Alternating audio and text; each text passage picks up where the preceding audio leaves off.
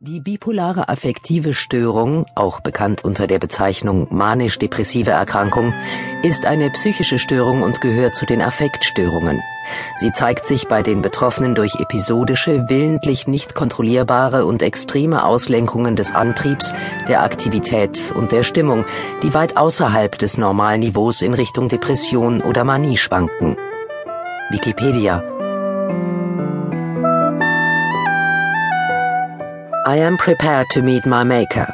Whether my Maker is prepared for the great ordeal of meeting me is another matter. Winston Churchill. Fuck. Maxi Winter.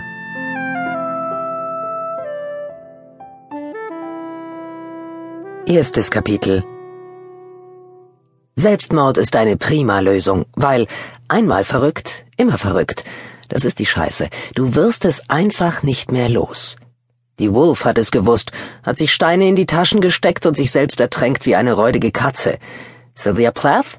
Kopf in den Backofen, Gas aufdrehen, fertig.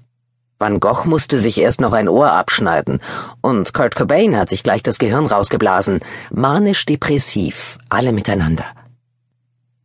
Der Tod ist das Licht am Ende des Herrenklosetts, ein helles, ruhiges Licht, das vor allem eines bedeutet, köstlichen inneren Frieden.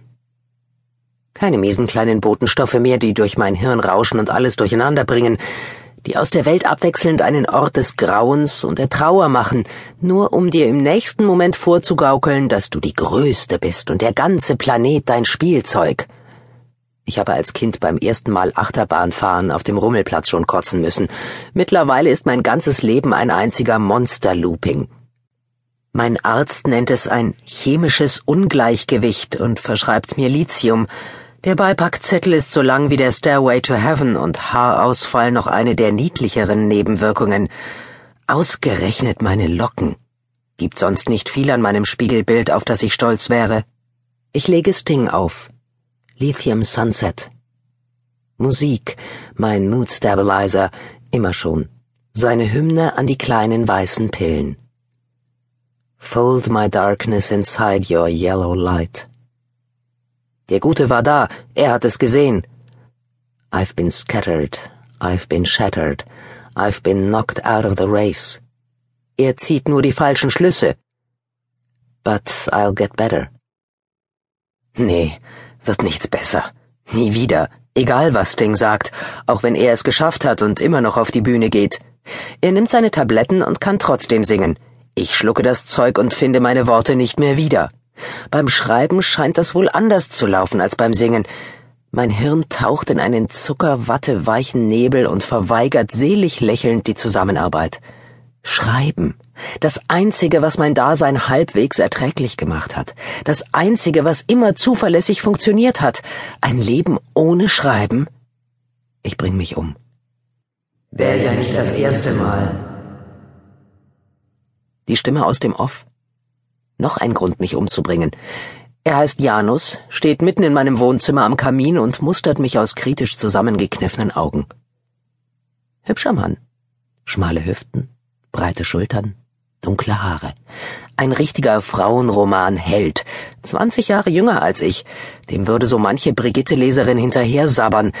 Dabei gibt es nur ein klitzekleines Problemchen. Er existiert gar nicht, nur in meiner Einbildung. Ich habe hier so eine Art weißes Riesenkaninchen am Hacken, nur dass ich nicht Jimmy Stewart bin und Janus nicht Harvey heißt. Aber er ist mein Freund, mein einziger Freund. Abgesehen vom Kater, räudiger Straßenkämpfer mit abgeknabberten Ohren, Flohzirkus, der aus irgendeinem Grund entschieden hat, mein Sofa gehöre ihm. Nur heute Abend ist er nicht hier, treibt sich irgendwo im Garten herum und stellt den Damen nach. Kluges Tierchen, hat wohl geahnt, was ich vorhabe.